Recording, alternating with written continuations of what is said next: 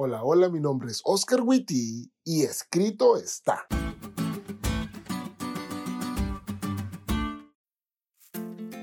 ¿Alguna vez te pusieron a leer un libro y justo de ese libro vino el examen? En una ocasión una amiga tenía un examen de ese tipo.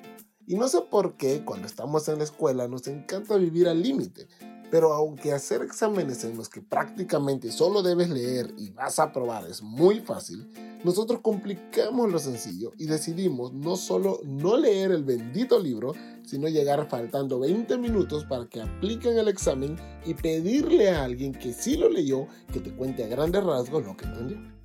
Bueno, porque aunque eso le pasó a mi amiga, me pasó a mí, seguramente te pasó a vos y probablemente a cada chavo latinoamericano. Pero espero que no se te haya hecho costumbre, porque en la vida real la historia no es muy diferente. Todos los días nos enfrentamos a un examen, o quizás vos lo llames tentación, pero la única forma de aprobar ese examen o vencer esa tentación es estudiando un libro al que los cristianos llamamos Biblia. Está bien cool, ¿eh? Si todavía no lo lees, te invito a que lo hagas. Jesús sabía eso. Sabía que diariamente habría un examen que presentar y no podría aprobarlo preguntándole a alguien más qué había estudiado o qué le había parecido.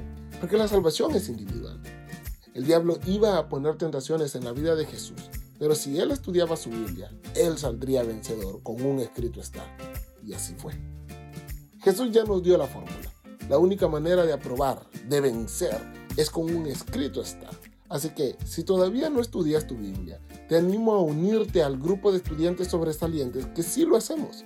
Y allí, de escrito está en escrito está, vas a aprobar hasta que llegues a la graduación que será en el cielo.